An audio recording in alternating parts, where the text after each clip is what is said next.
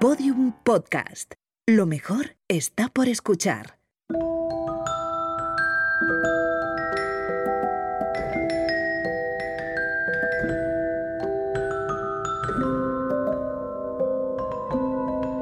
El año pasado fui a desayunar a una cafetería y al entrar noté algo en el ambiente. Todos susurraban y parecían estar pendientes de una mesa en el fondo. Allí estaba sentada una mujer, joven. A su lado había aparcado el cochecito de un bebé que llevaba en brazos.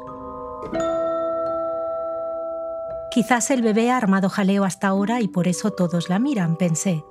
Pero ahora parecía dormir tranquilo abrazado a su madre, que lo miraba embelesada. La única mesa libre era la que estaba a su lado, así que me acerqué. ¡Qué monada! le dije a la madre. A que sí, me respondió ella con entusiasmo. ¿Quieres cogerlo? Claro. La madre alargó sus brazos para entregármelo. En la cafetería todos nos miraban. Una señora dio un codazo a su amiga que no perdía detalle. El bebé era precioso y dormía sereno. Solo cuando por fin lo toqué, me di cuenta de que en realidad era de plástico.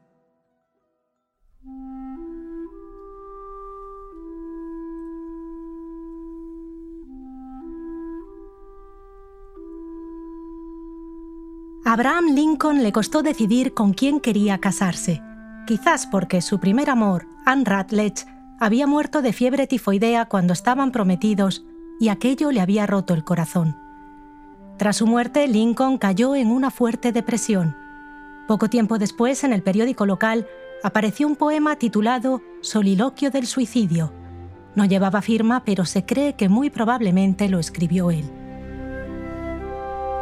Incluía versos como ¿Qué es el infierno para uno que nunca ha conocido el placer y que ha perdido la esperanza? Y es que hasta el encuentro con Anne, la vida de Lincoln no había sido fácil.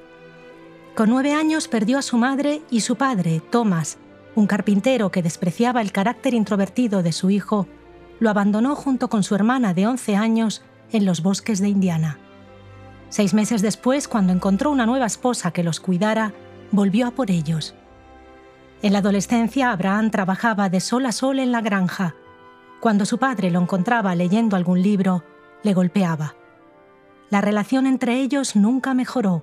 Abraham tenía 42 años cuando su padre murió y no fue a su funeral. Cuatro años después de la muerte de Anne y tras una breve relación, sobre todo epistolar, con una chica de Kentucky, Abraham se prometió con Mary Todd, en Springfield, Illinois. No estaba convencido y poco antes de la boda cambió de idea. Un año después, por fin, propuso una nueva fecha a Mary y se casaron. Abraham y Mary tuvieron cuatro hijos, Robert, Eddie, que murió con cuatro años de tuberculosis, Willy y Tad. Abe, como conocían todos a Abraham, resultó ser un padrazo. La ausencia y la dureza de su padre marcaron la relación que formó con sus hijos. Es demasiado permisivo, se quejaban los familiares y el servicio. A los niños Lincoln se les permitía hacer de todo. Abe parecía no notar chillidos, empujones o travesuras y cuando lo hacía era para reírles las gracias. Lincoln, que entonces era abogado, compartía un despacho cerca de la casa familiar con un socio, William Herndon. Los niños tenían permiso para aparecer y corretear por allí siempre que quisieran. Vaciaban ceniceros en las alfombras, sacaban los libros de las estanterías y bailaban encima de los documentos. Aquello volvía loco a Herndon, que llegó a decir, más de una vez habría roto el pescuezo a aquellos niños, pero no lo hice por respeto a su padre, al que parecían no molestar nunca.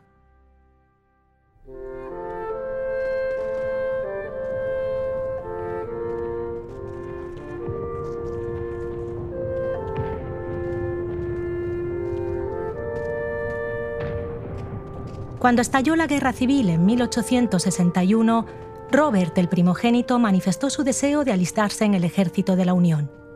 Mary, que ya había perdido un hijo, le pidió que no lo hiciera. Abe consiguió un buen compromiso. Robert iría, pero de escolta del entonces general Ulysses Grant. De esa manera el chico podía cumplir su sueño sin estar en primera línea en la batalla.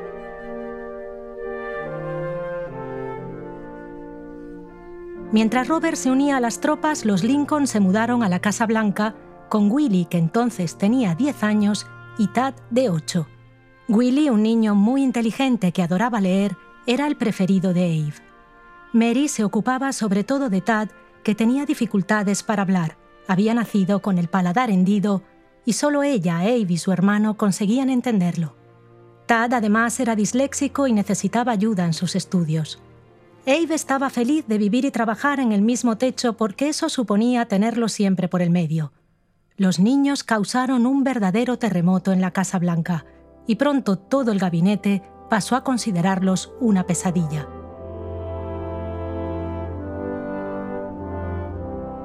Para que tuvieran amigos con los que jugar, Mary pidió a Julia, la cuidadora, que trajera a sus hermanos, dos niños coetáneos de los Lincoln.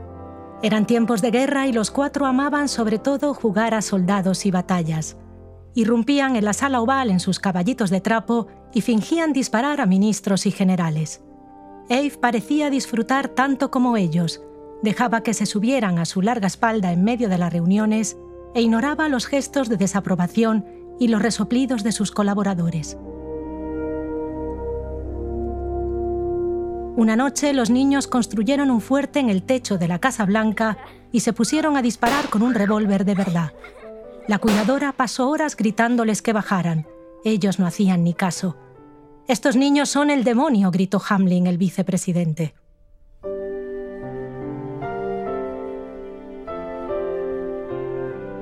Una tarde Eve trajo un regalo a los niños.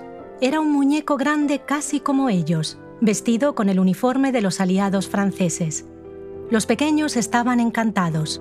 Lo llamaron Jack. Pronto empezaron a imaginar que Jack era un pésimo soldado para poder castigarle como merecía. Jack se ha quedado dormido en plena batalla, decía Willy. Hagámosle marchar por toda la casa y allá iban con tambores y trompetas. Jack ha sido un cobarde, gritaba el hermano de Julie. Enterrémosle en el jardín.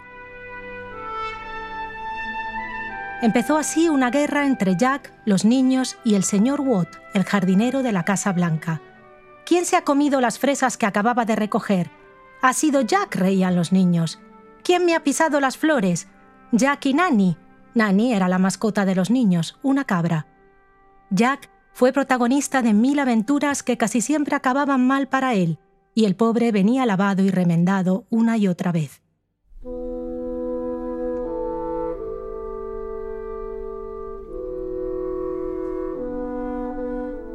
Una mañana el señor Watt llegó a su límite. Nada le llenaba más de orgullo que sus rosas blancas. Cuando fue a coger un par para montar un ramo, encontró todo hecho un desastre. Los niños habían cavado un agujero y lo habían llenado con las rosas.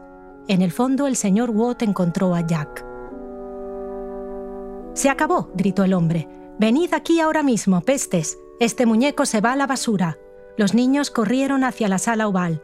No os atreváis a molestar al presidente, gritó Julia. Demasiado tarde. Los cuatro entraron gritando a la vez. Tienes que salvar a Jack. ¿Qué está pasando aquí? se quejó el vicepresidente. Abe se rió. ¿Cuál es el problema? Los niños le pidieron que escribiera un indulto para Jack. Eso queréis, ¿eh? Ave pidió papel y pluma y mientras el gabinete esperaba tomó todo el tiempo del mundo para redactar un indulto oficial dirigido al muñeco Jack, que firmó y selló como los de verdad.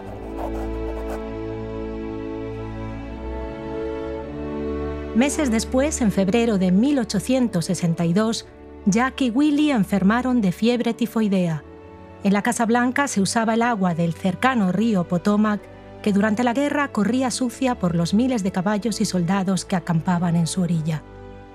Tad se recuperó, pero Willy murió. Perder a un hijo por segunda vez fue demasiado para Mary. Se encerró en una habitación y no fue capaz de asistir al funeral. Eve volvió a caer en la depresión.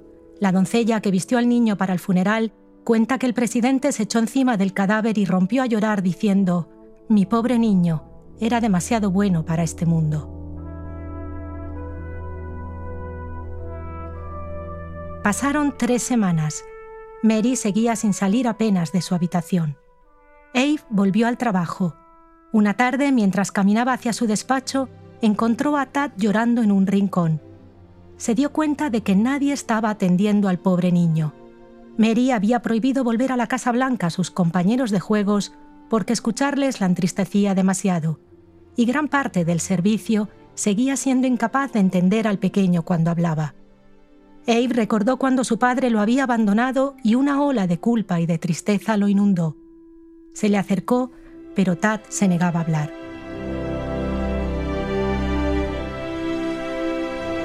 En ese momento, Abe recordó al muñeco Jack. Salió a buscarlo corriendo pidiendo ayuda a su secretario y lo encontraron en una de las habitaciones. En cuanto Abraham abrazó a Jack, se sintió mejor. Después se lo llevó a Tad y gracias a él pudo verbalizar lo que le daba vergüenza decir. Tu padre dice que siente no haberte hecho caso. Tad seguía sin hablar. Abe siguió hablando a través de Jack. ¿Quieres abrazarme? ¿Jugamos a soldados? Poco a poco, Tad recuperó la sonrisa, tímida al principio y más grande después. Esa tarde, Jack, Tad y Abe se quedaron dormidos juntos. Desde entonces, padre e hijo se volvieron inseparables. Abe consiguió enseñarle a leer y, según su vicepresidente, pasaba un tiempo excesivo jugando con el muñeco Jack, que no pudo devolverle a su hijo, pero le ayudó a crear una relación maravillosa con el otro.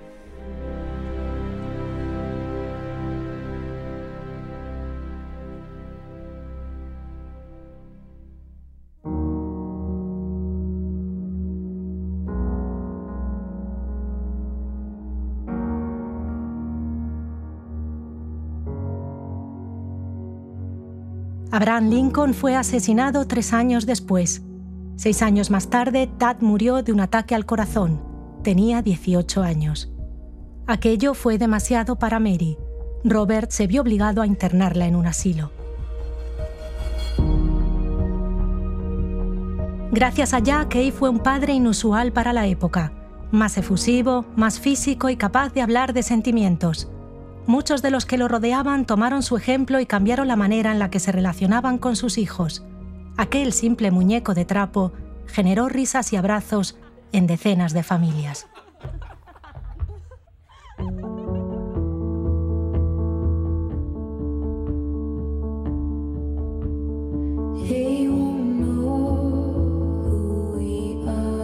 Quince años más tarde, otra mujer triste como Mary paseaba por París. Nadie sabe qué causaba su tristeza, quizás un amor perdido o un luto. La joven de unos 18 años poseía una enorme belleza. En un momento de desesperación se lanzó a las frías aguas del Sena y murió. Su cuerpo fue encontrado en el Quai du Louvre. Como era costumbre, se expuso en unas placas de mármol negro que había detrás de Notre Dame, al lado de la morgue. Ese espectáculo macabro que Emile Zola menciona en su Thérèse Raquin era uno de los mayores entretenimientos de la París de entonces y se hacía con la esperanza de que alguien reconociera el cadáver. Nadie reclamó el cuerpo de la joven, pero el patólogo de la morgue quedó tan fascinado de su belleza y de su expresión, serena y sonriente, que encargó a un taller cercano una máscara de cera de su rostro. La historia de aquella joven empezó a correr la gente se preguntaba qué la habría llevado a querer acabar con su vida. Al igual que había pasado con la Mona Lisa de Leonardo y la Ofelia de Millet, su sonrisa cautivó a todos. Pasó a conocerse como la desconocida del Sena, y las réplicas de la máscara fueron el objeto más deseado de la época. En los estudios de los escritores, en los talleres de los artistas, en las chimeneas de los salones burgueses, Aquella mujer, símbolo de la serenidad y la inocencia, llenó los hogares de Francia y al poco tiempo también los de Europa.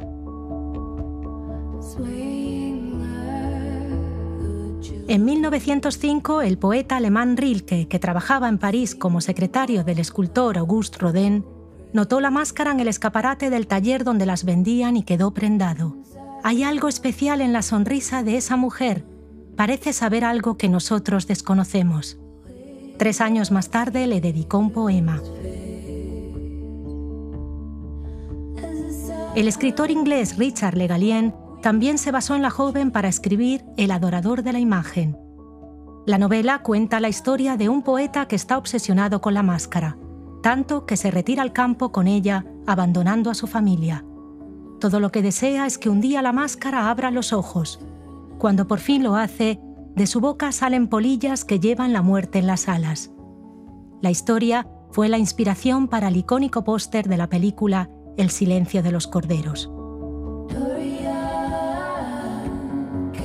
En los años 20 y 30, el culto a la desconocida del Sena aumentó.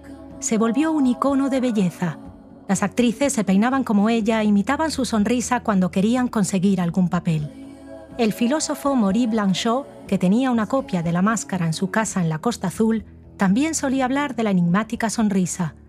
Nabokov tituló uno de los poemas La desconocida del Sena e incluía versos como Eres tú la más pálida y dulce de las ahogadas. Cuando el editor de Louis Ferdinand Céline le pidió un retrato para acompañar uno de sus textos, el escritor le respondió que era contrario a la iconografía y le entregó en su lugar una foto de la máscara.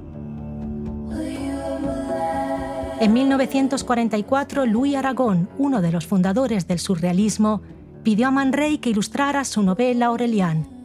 El libro cuenta la historia de un joven soldado que se enamora de una chica porque le recuerda a la desconocida del Sena.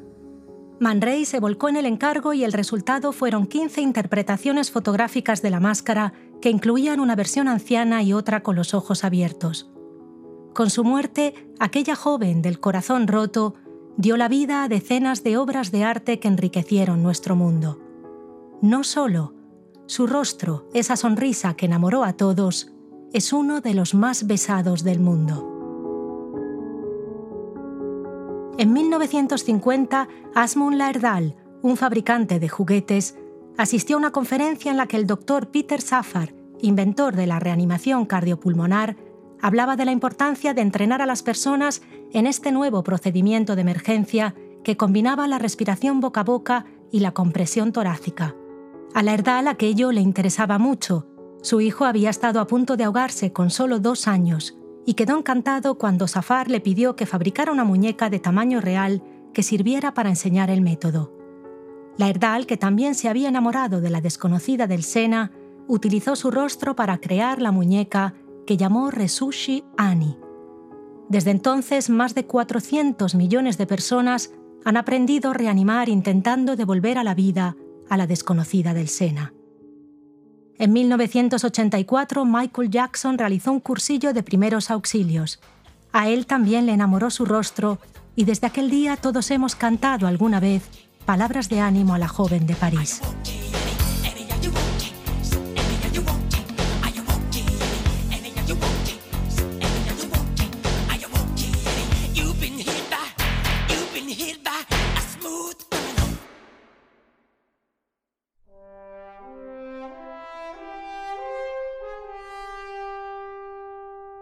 Alma Schindler lo tenía todo para enamorar a quien se le pusiera delante. Era inteligente, simpática, tenía un rostro precioso y una melena negra envidiable y poseía un gran talento para la música. Ya de adolescente se movía por los círculos artísticos e intelectuales de Viena. Su primer beso se lo dio a Gustav Klimt, que era amigo de su padre y se inspiró en ella para varios de sus cuadros. Con 22 años conoció al compositor Gustav Mahler, Mahler, que tenía 19 años más que ella, se enamoró al instante.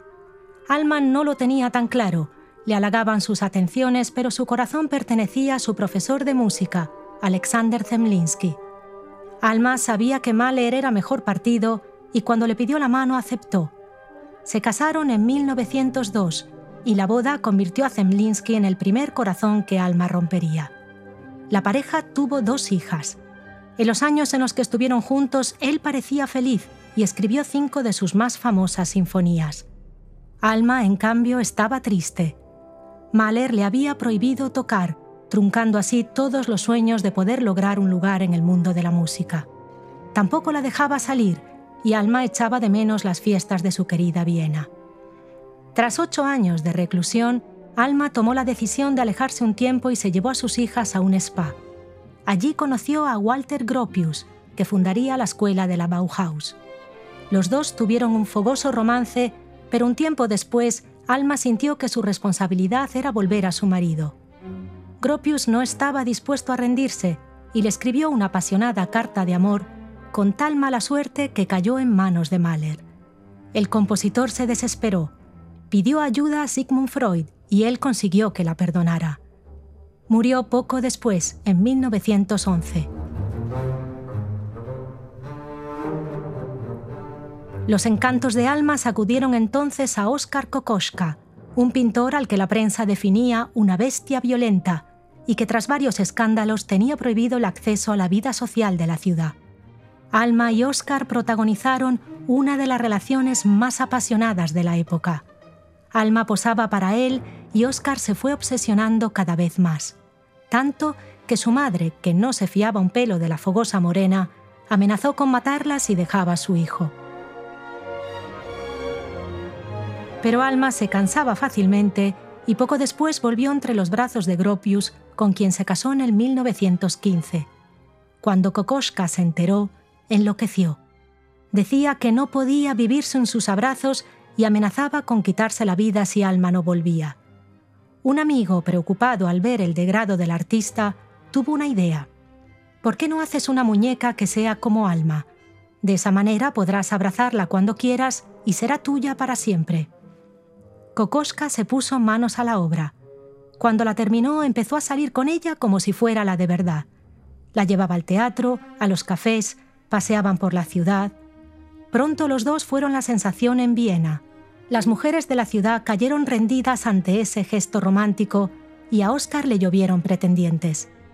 Nada como los celos para refrescar el amor. Alma escribió a Oscar y se ofreció a volver a posar para él, como en los viejos tiempos pero la muñeca resultó ser la mejor terapia. Tras quemar la carta de Alma, Kokoschka organizó una enorme fiesta. Toda Viena estaba allí. En mitad de la noche, Oscar apareció con la muñeca, que llevaba un vestido de noche espectacular, y al anochecer la llevó al jardín delante de todos, le cortó la cabeza y derramó una botella de vino sobre ella. Desde aquel día, Kokoschka aseguraba que la muñeca lo había curado. Alma siguió acumulando amantes, entre ellos el poeta Franz Werfel. A Kokoschka nunca más se le conoció otra pareja.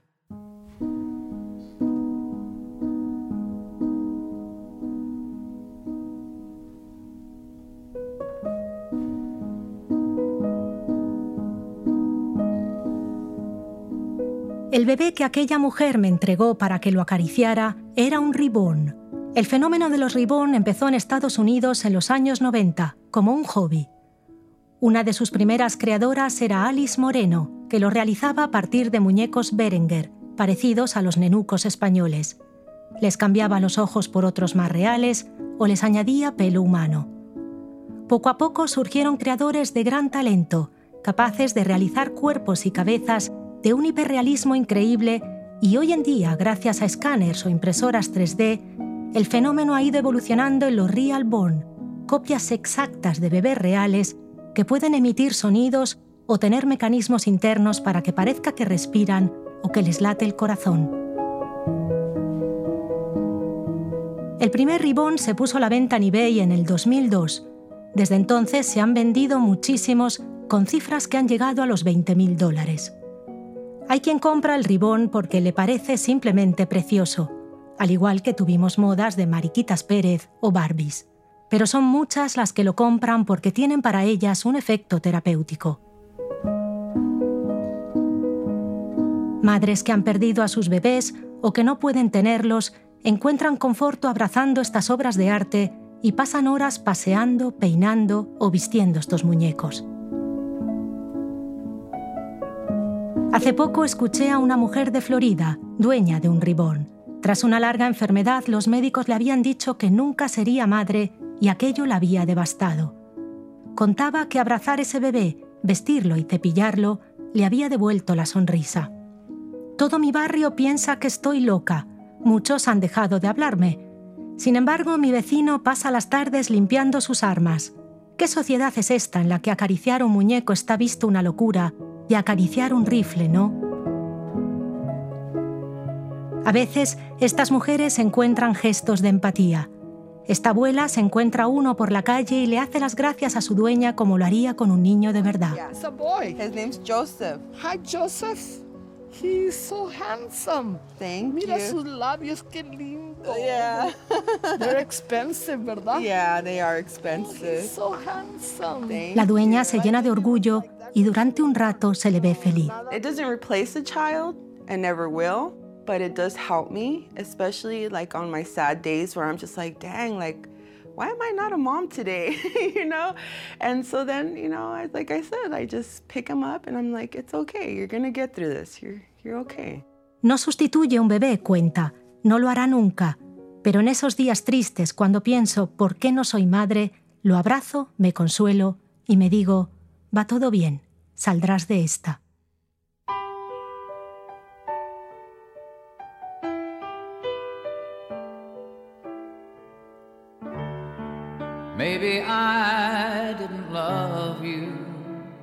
Este año hemos perdido muchos abrazos.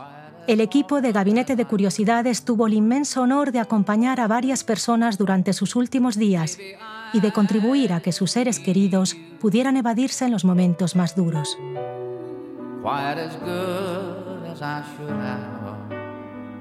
El reverendo Garley, encargado de oficiar el funeral de Willie Lincoln, dijo a Abraham en su sermón, La nube que envuelve tu presente servirá para que brille más tu futuro. Este es nuestro deseo para todos ellos. You were always on my mind. You were always on my mind. And maybe I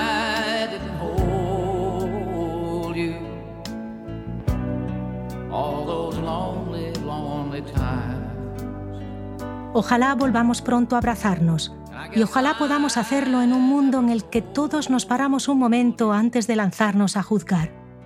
El alma humana es compleja y detrás de las apariencias, un padre demasiado permisivo, un hombre que aparece en el teatro con una muñeca o una mujer que dedica su tiempo a un falso bebé, se esconden a veces historias de tormento que solo buscan consuelo.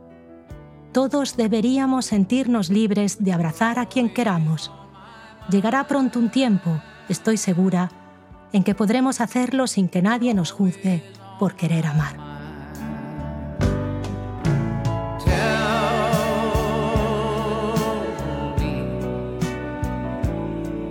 Queremos enviar un abrazo especial a las familias de Eva, Mari Carmen, Blanca, José Ramón, Pilar, Ignacio y Fernando, y también a Claudia, a Patti, Inés y Raúl. Gracias de corazón por permitir que os acompañáramos.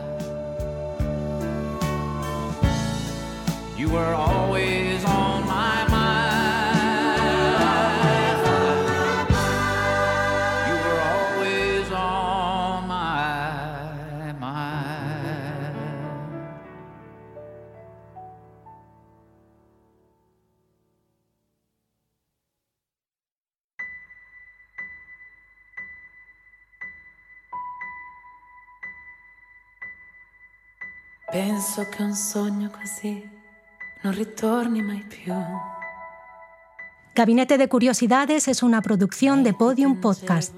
La producción es de Jesús Blanquiño, la edición de audio de Andreu Quesada y la producción ejecutiva es de María Jesús Espinosa de los Monteros. La dirección creativa de nuestra página es de Jorge López con Olivia López y las ideas y opiniones son de quien os habla, Nuria Pérez.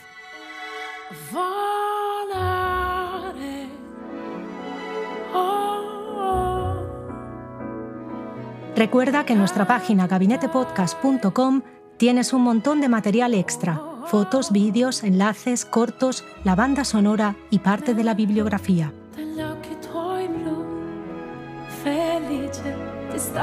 La semana que viene terminaremos esta tercera temporada invitándote a que juegues con nosotros en el primer episodio de Gabinete de Curiosidades Interactivo.